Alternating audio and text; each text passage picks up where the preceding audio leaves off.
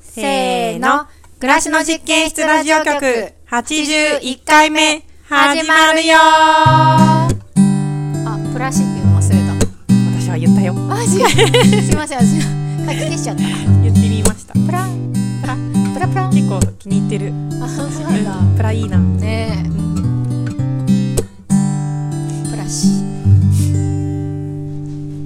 はい。81回目、暮らしの実験室ラジオ局は、暮らしの実験室のスタッフのいばっちと、はい、バッチです。えー、某スタッフ妻で野菜ソムリエのゆめちゃんと、はい、ゆめちゃんです。スタッフの私、かおり、この3人でお届けします。はい、はい。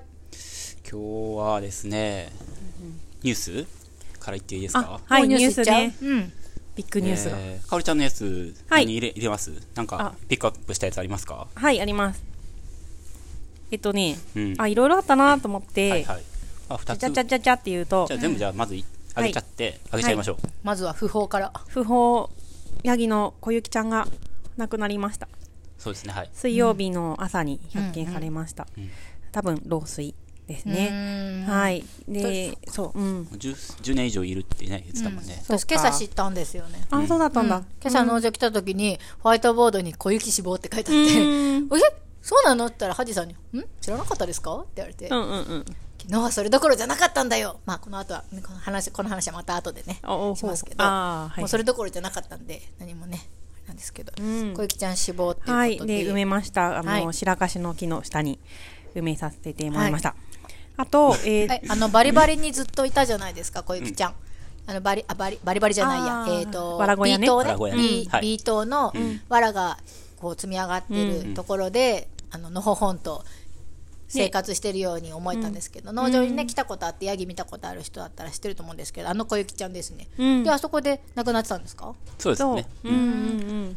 わらの上で静かに横たわっていました、もう明らかにその寝てるのとは違ったってことかな、あー第一発見者は拓郎くんでほうほううんままああなんか動かないなって。あの、うんなんていうか、座ったポーズっていうかうんうね。んうんリラックスしたポーズで。眠ってるようにも見えるってことうんそうそう、眠ってるようにも見えよるく感気じでづしいたたね。ねうんねえうん本当うにんうんそ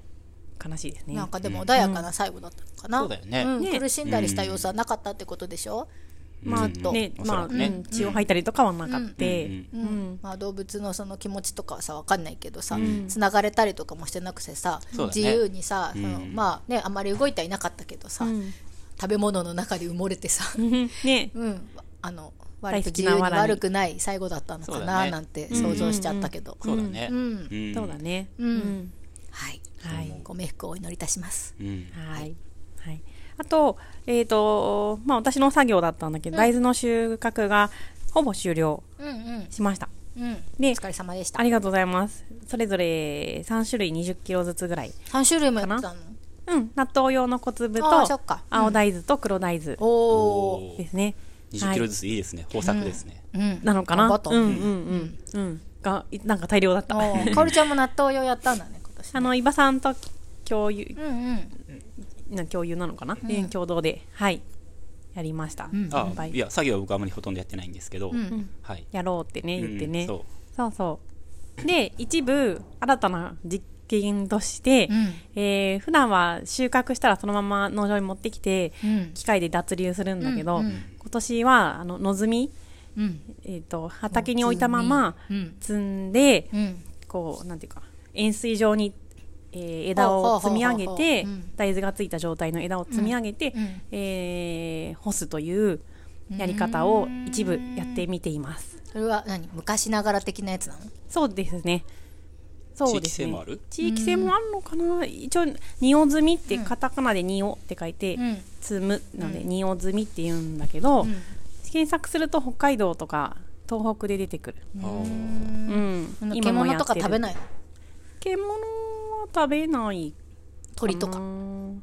鳥はね硬いからそんなに食べないそっかそうなんだ。発芽した後は食べるけどああ、そっか、土に埋まってるやつは食べたりとかも、そういう鳩とかよく食べてるみたいなイメージあるけど。ううんん乾燥したやつはそんなに食べないイメージがあるかななんか僕がさ、農場来たら、道路から、まあ、僕車乗って農場来るんですけど、その畑がちらっと見えるんですね、なんか運転してる位置 から、なんかおかしいものがあると思って、あれなんだと思って、で農場の先に畑があるんで普段だったら農場に曲がって入るんですけど、畑まで見に行こうとあ思ってちらっと見えたんだそのそうそうそう農場のぐらいのところからそう、なんかシートもかかってたみたいで、はいはいなんか色も違うし、んなんかこんもりしてるし、朝から誰かなんかしてんのかなと思ったんですよ、 あるいはそのハーベスターっていう機械を、まあ、畑に置いて、ん何かお置いてあるままっていうか、なんなんやろなと思って見に行ったら、なんかそういうふうに積んであって、うんおおなんじゃこらと思って、あなんか言ってたなと思 って。でね、あのお米とかだったら普通その天日でやる人って、まあ肌掛けってするじゃないですか、でもあーお米とかしも、ますねうんなんか地域によってその棒を一本刺して、んそのなんて言ったらいいのかなぐるぐる、ま、回していって立体的に積み上げていくみたあいなあるよねそうすごいやつあるよねそうそうそう、うんお米干しアートみたいななんかそう城みたいになってるやつとかもあるえーっとね、城みたいないやそういうアートとかじゃなくて、なんか棒を刺して、お米を、えっと、藁を、まあ、束になってる藁を半分に多分分けて、んそれをこう引っ掛けていく棒にくるくる回しながら、まあ、一つのやつは一つの例えば12時方向に刺して、次のやつは、え1時方向に刺して、次2時3時っていうふうにやっていったらぐるぐる螺旋状になっていくじゃないですか、そういう感じでどんどん積み上げていくみたいな干し方がああっうて、ん円柱状にこそうそう円柱状うに藁の柱みたいなのがそうそうそうできんだよね八里でもなんか大マスの北の方では見たことが僕あるんですけどへえそうなんだなんかそれ見た時もへおーこんな干し方あるのかって思ったんですけど、うんうんうんうん多分それの大豆版みたいな感じに僕は思ったんですけど、うんううんんうんそう大体高さは伊庭さんぐらいうん180センチぐらいってことねそう、うんうん180センチぐら2メーいトル弱うんで直径は結構高いねこのぐらいだから1メートル以上かなう、んの円柱状を作って、うんううんんそう大豆のなんか、遠目にはちょっとそうだよね伊庭さんぐらいのが立ってるぐらいでしょあそうそうそう遠目にあのうん、おなんだなんだってなるよなねんでね、直径1メートルぐらいそのれが大豆なんでょしょ おーおー大豆の枝が、そうあれやるとなんかいいことがあるんですかあはいえっ、とまず一つは、えっ、と目立収つ穫してから 目立つかわいい目立つうんかどうわいやいオブ時間。一つはやっぱ収穫から脱流まで時間に余裕ができる。そうだねはいはいはい、収穫し、一息入れられるってそこうそうとそう。収穫したらすごい量なんで、軽トラ1傘がすごいね台分に2台分、あー傘すごくて、それを置いとく場所がハウスぐらいしかないんだよそねっ。か一時保管場所みたいのがそなくてそのまま畑に置いとけるってことねう。そうそうそうほそうほうほうほう。で、あと第2は、その確か、に買った時点では傘ある、そう、大豆の乾燥って一枝の中でもさ、下の方は乾いてなかったり、うあとあか上の方はちょっと未熟でまだ乾いてなかったりとか、ムラがあるんだけど1週間ぐらい干すからその間に乾燥が揃うんだよね、へえそうすると脱流もやっぱりしやすくなるっうんうんうんうんていうのがあって、うんでさん最後に3番目が、えーネットの情報によれば、はいえーそういう伝統的な干し方は、自然の風に風にさらされて、うん風味が格段に良く なるああまあ天日干しで大事ですすねそうですうね、んお米のおだかけみたいな感じのうんうんうん乾燥機じゃないやつねそうそうそう、うんうん普段普通は多分機械乾燥だもんね、栄養価も何倍にもなりますねきっとそうですね、 うん太陽の光も浴びて風ね味が全然違いますよ絶対全然、うん違うと思うきっと、そんな荷用積みをやってみています、でなんか大豆って僕の経験だと、なんか畑にやっぱ干すんですよ、おー収束した後、はいはいはいでもなんかある程度束にしてなんか紐とかでくくってでその刈り取った軸の方は下にして、鞘の方はまあ上にボンって、まあ、そういうふうに生えてるんですけど、その向きのままこうやるんですけどやっぱこうある程度束にして縛って一つをね、でちょんま送げっみたいなて結構手間じゃないですか、うんでもあれだったらそのね一箇所に積み重ねるドドみドドたっいてなすごく積み重ねられるから、うんうんうんそういう作業性の手間も省けていいなって、そうですね縛るの大変だもん大変だよね、うんそれは大変だよね、で上にさ本当はブルーシートを少し雨よけにかぶせるの、はいはい帽子みたいに、はいはい、でもなくてさ、んそしたら拓郎くんが一緒に作業してくれたんだけど、傘でいいんじゃないですかとか言って言おーってくれて、だからそのすごい大きいさなんかちょっ とマジで人みたい心とか森蔵みたいなオブジェの上に傘がさしてあんの、飛ばないのかな大丈夫なの一応テントみたいに紐をあー4箇所ぐらいつけて地面に刺して、はいはいはいあー固定しましたなるほどねでも傘だったらサイズ的にもねうんちょうどいいよねうんうんうんうんなんかそれこそ目とかさ、なんかかかしみたいだねつつけあて、そうだねつけたら、うんオブジェみたいになるよね。ああ、目つけたいね。ええ顔写真とか貼っといたら、うん顔写真パネ気ルみにた怖 いじゃんね。伊庭さんの顔とかのさ写真をさペッて貼っとくとかあかおりちゃんの生産者の顔 怖い。つまりかおりちゃん 私が作りました道路に向けて 立てて、人を行くじゃあ人さをゴミ睨捨みてつ防け止る。の看板にしちゃうとかもう それを羽生くん 羽生くんの写真あダメかなそうね怒られちゃうかな、いいやなんかうんイケメンの写真とかイにケメして、ン。うんあ綺麗な街にしようみた いなそうあ。傘さしてる羽生くん。そうそう一石二鳥じゃんそうだね。うんうんおーああ、でもなんかいいね。うん、ちょっとやってみようかな。うん、んなんか傘とかにさ、ん傘なんかこうもう本当に手とかつけてさ、うんこう看板とか持たせてさ、ああ、雪だるま風ね。そうそうそう、はいはい。なんか標語を入れましょうよ、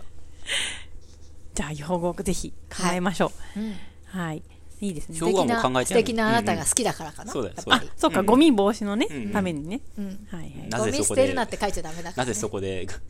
あ、まあ、畑にゴミ捨てられたくはないよね。う。うんんだからそうだねまあ、そういうことはあんまりないけど、ううんんうん綺麗な村を守るあなたが好きとかね、ううんん。はおーいいですね。い、はいじゃ